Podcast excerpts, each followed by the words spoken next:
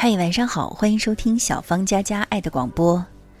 今天为您送出刘继荣老师为我们带来的作品《妈妈，我们不哭》。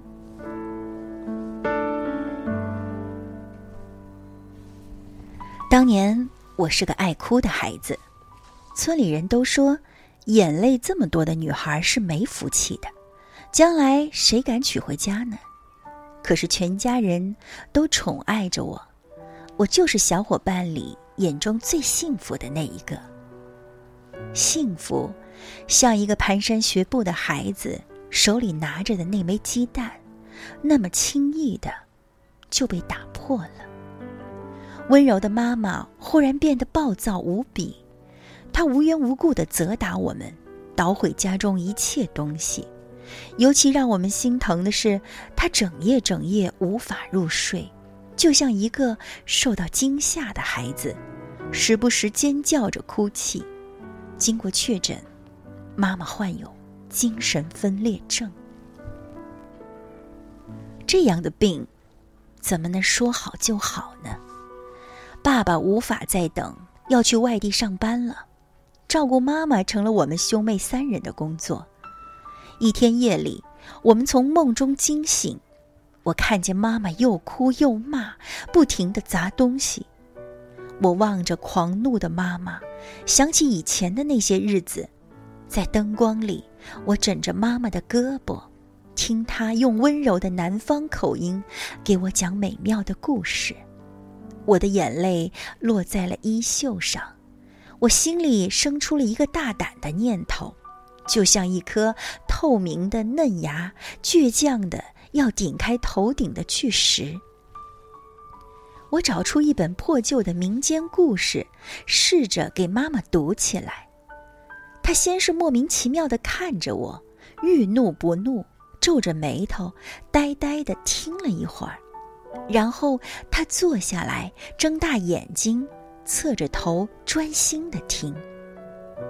我试着扶妈妈躺下，他没有像往日那样暴跳如雷的拒绝。我给他盖上被子。减亮灯芯，继续读。在那小小的灯火里，在我颤抖的声音里，他竟然安静的睡着了。那一个晚上，我欣喜若狂，因为我看到了希望。我紧紧的握着手中的书，我心中漫过了一阵感激的潮水。我的快乐并没有持续多久。妈妈的病发作的很频繁，家中仅有的几本书都读完了。那天，妈妈早早吃了饭，把马灯的灯罩擦得亮亮的，乐滋滋的等着听故事。可我，却半天也说不出什么。妈妈的记忆出奇的好，她从来不要听重复的故事。我只好惊恐的看着妈妈，她吵闹着。把家中新买的热水瓶也摔碎了。见到我借书没有结果，同桌悄悄的告诉我，他父亲有一套杨家将。一放学，我就兴冲冲的去了他家。可是他那个爱书如命的爸爸却矢口否认，并责怪女儿多嘴，要我快点离开。我绝望地站在他家门前。西北的七月，阳光像火一样炙热。同桌的母亲发现我的时候，靠着墙的我已经脸色苍白，几乎中暑。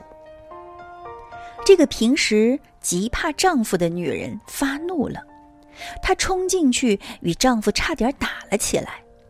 在惊天动地的喧闹之后，我终于拿到了这套书中的第一本。我喜极而泣，用衣襟包着书，就像抱着救命的稻草，飞一般的往家里跑。我感觉不到渴和饿，也没有委屈和难过，我只知道，怀中的书又可以换得母亲三五日的安睡了。在那些漫长的夜晚，小虫振着翅膀飞来飞去。窗外是正在游戏的孩子们的笑闹声，我安静的守在妈妈的床前为她读书。妈妈被书中的情节迷住了，她的脸在灯光里宁静而美丽。就这样，故事成了我们救命的法宝。我紧紧地抓住这个神奇的宝贝，唯恐一松手，我们全家又会掉进那个无底的深渊。我不停地借书，凡是有书的人家，几乎都怕了我。我一进门，他们就皱眉。小小的我已经懂得看人脸色，我不敢求情，只是在人家门口怯生生的站着，一直一直的等。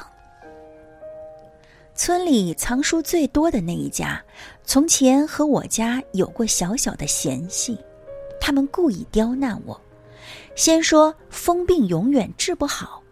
后来又说我的精神也不正常，我不哭，也不争执，就是那么静静的、倔强的站在那家门前，等他们借书给我。后来村中有一位长者来了，他指着我，颤巍巍的说：“从前有什么过节，那是大人的事儿，你们这样为难这孝顺的孩子，太过分了。”无奈之下，他们答应借书给我，可是提出两个条件：书不许带回去，只能在他们家中院子里读；每看一天书，就得给他们家拔一天的猪草。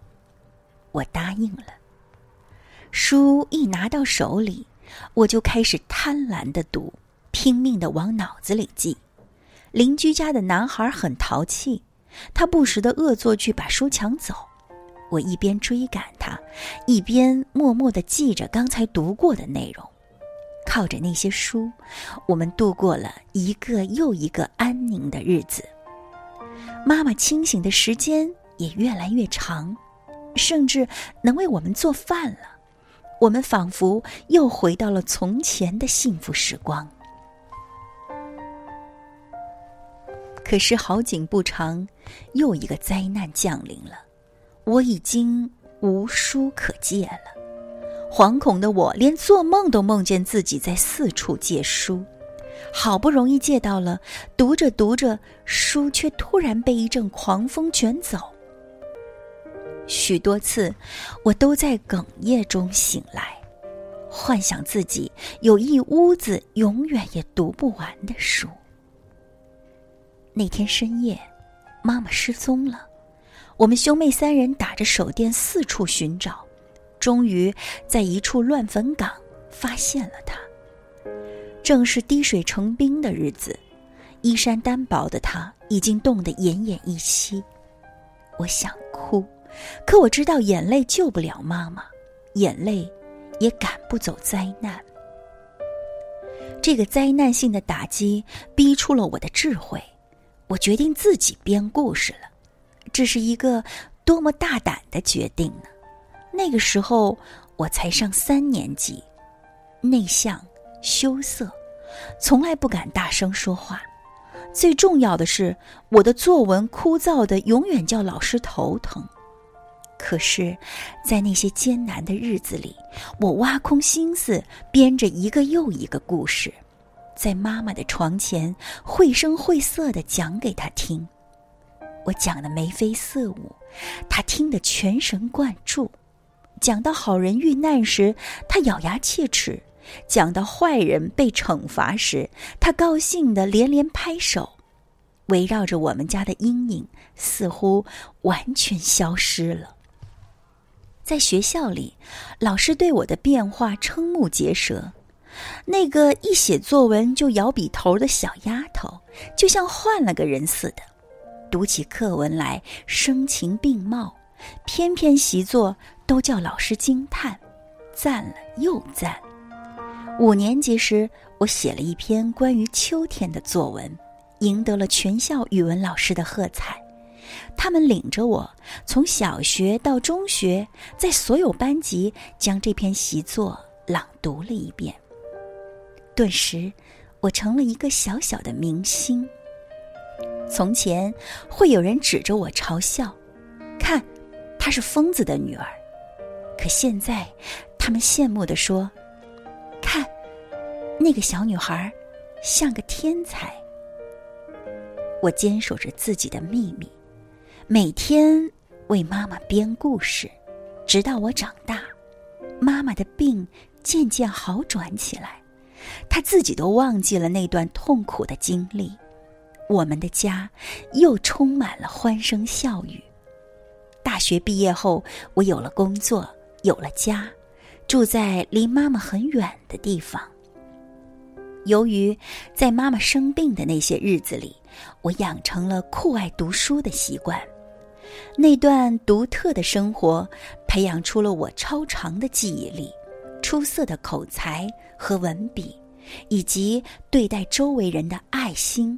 和耐心，这让我在工作中表现出色，在生活中也赢得了许多肝胆相照的朋友。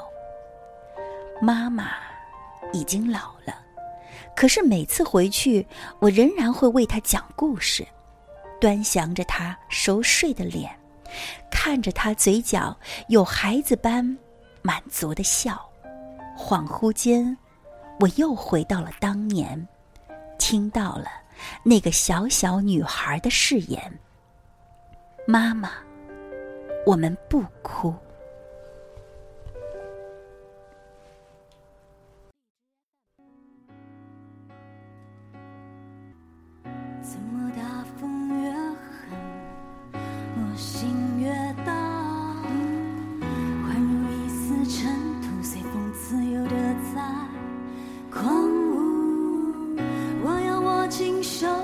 着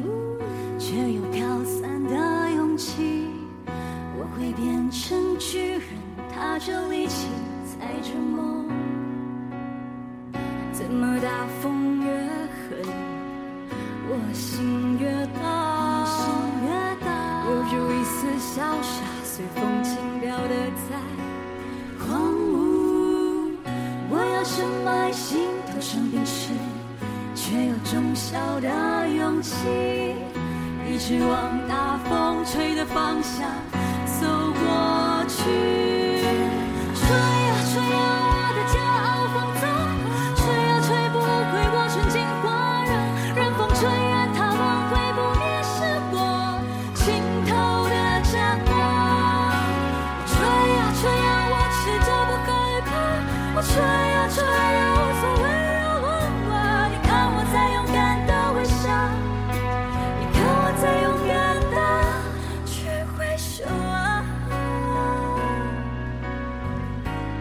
爱是这个世界上最伟大的力量，它能令懦弱者坚强，让卑微者高尚。